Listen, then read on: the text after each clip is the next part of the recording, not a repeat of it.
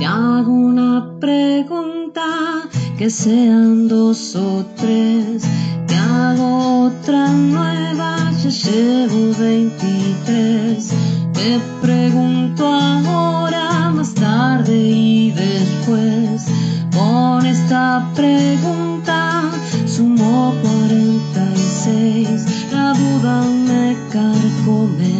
La vida me enloquece. La duda que yo tengo, duda que no tenés. La vida me carcome, la duda me enloquece. La duda que yo tengo,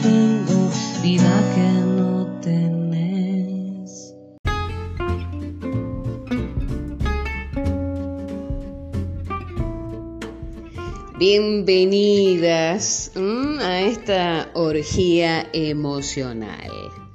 Me imagino que querrán saber de qué se trata esta orgía emocional.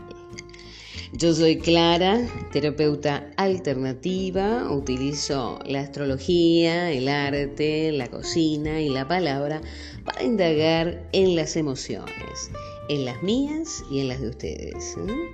Las invito a ponerle cuerpo a la emoción. Si la emoción tiene cuerpo, ¿qué se hace? Se la viste. Le ponemos unos regios zapatitos, una ropita cómoda para caminar y protegernos. Pero, ¿qué pasa si la emoción está disfrazada? Nos confunde. Ah, vamos a poner un ejemplo. Las Navidades, típico evento orgiástico emocional. Una fiesta de emociones disfrazadas con todos los modelitos. Llegan familiares de afuera, la mesa de mamá grande, impecable, cargada de regalos, todos y todas muy pituconas. ¿eh? Nadie discute que son todas buenas personas, muy inclusivas, con la primita lesbiana y su noviecita. Pero hay que dejar pasar el momento de las copitas de más, que la festividad se apodere de esas neuronitas y cuando ya están todos modo fiesta, se animan a mostrar un videito de una compañera trans que les provoca risa. Imagínense los comentarios ¿eh? de los señores machos muy activos y sus señoras tan pasivas, sosteniendo una risa histérica.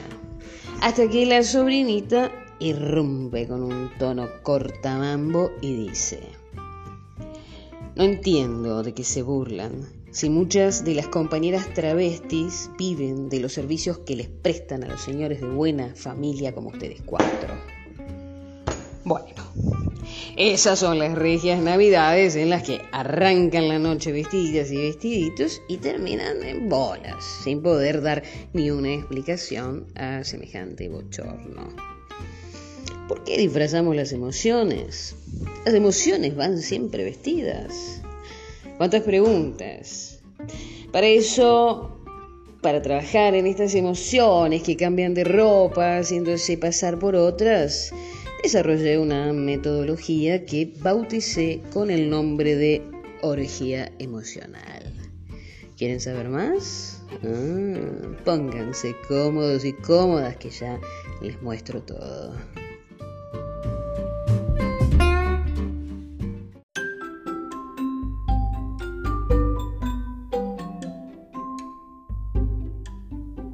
La orgía emocional es una metodología de trabajo terapéutico alternativo, grupal, que aplica diversas técnicas para lograr que los participantes, o petates, liberen sus emociones a partir del desarrollo de la empatía.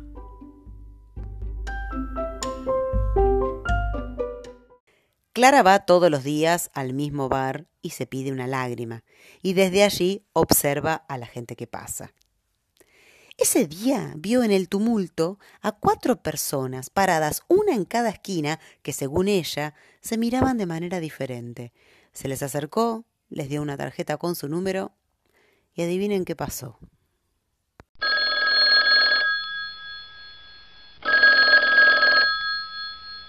Hola, Clara. Sí, ¿quién habla? Soy Kiara. ¿Te acordás? Ayer me pasaste tu tarjeta. Estaba en la esquina de Medrano y Rivadavia. No tengo idea de qué se trata esto, pero me encantó eh, esto de la orgía emocional. Me alegra oír tu voz. Ayer te vi, pero también vi a tres personas más que a la distancia percibí que tenían que conocerse. En sus miradas pude ver sus almas. Aún pueden salvarse de cristalizarse. Te invito a que nos conozcamos con el resto para hablar de lo que nos pasa. ¿eh?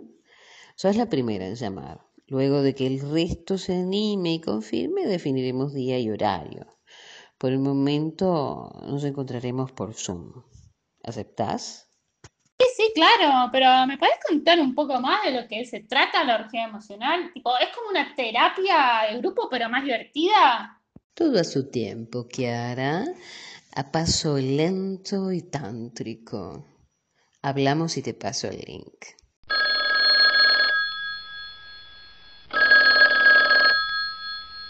Hola Clara, soy Soledad. Tu nombre me pide a gritos que nos acompañes. Una persona que dice ser soledad es la mejor compañía, soledad. Te invité a un grupo para que nos hagamos compañía vía Zoom. Algo es algo.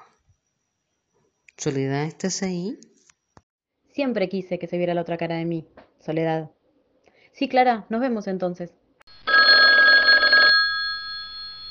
Hola. Hola. Hola, Norma. Ay, ¿cómo supiste? Reconocí tu forma de hablar. Ay, qué loco. No es tan loco, ¿eh? Es escuchar con los sentidos a nuestra disposición. Son tan generosos. Nos permiten comunicarnos. Es cierto, sí. Si tienes ganas de comunicarte conmigo y tres personas más que tienen sus sentidos a salvo, eh, podemos encontrarnos por Zoom y probar. Sí, sí, bueno, bueno. Justo estoy mucho tiempo en casa, así que sí, sí, dale, dale. Hola, Clara. Aquí Cristina. Con ese nombre no podés ser mala espina. ¿Qué necesitas de mí? Que te aflojes, que te relajes y confíes.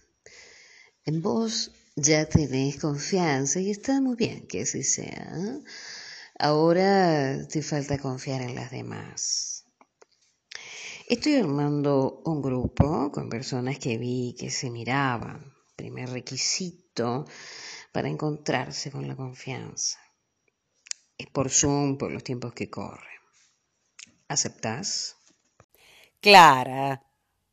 Como tus ojos. Hmm. Acepto. Acepto. Acepto.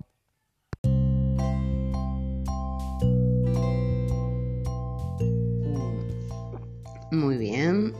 Veo que somos todas mujeres. Mm, Esto no era requisito. Esta es una terapia para personas. Sabemos que al hombre no le conviene mucho que le digan persona, porque le conviene que le digan hombre.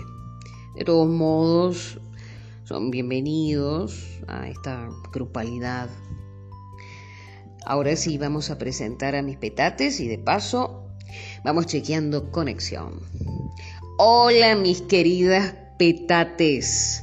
Breve presentación y un deseo, por favor. Bueno, yo soy Norma, trabajo en tránsito de la ciudad de Buenos Aires. En este momento hago home office y mi deseo es tener una familia y mm, una huerta. Bueno, a ver, eh, nos está pidiendo la palabra soledad. Bueno, la palabra soledad. Yo soy Sole, prefiero que me llamen Sole, no me gusta mucho hablar de mí y mi deseo es ser feliz. Bueno, ahí está breve, soledad. Bueno, hola, yo soy Kiara. Lo que más me gusta en la vida es viajar. conocer gente y comer platos exóticos, sí. Y mi deseo, mi deseo es ser actriz, sí, actriz, quiero ser una estrella del cine porno. Muchas gracias, Kiara. Em, vamos teniendo una familia, una huerta, ser feliz y una estrella de película porno. A ver cómo venís, Cristina. Yo soy Cristina. A mí me gusta el arte, la filosofía. Me cuesta mucho crear vínculos, mantener los trabajos, terminar carreras y mi deseo, un poco ambicioso, pero mi deseo es destruir el capitalismo. Contundente, Cristina. Cristina contundente.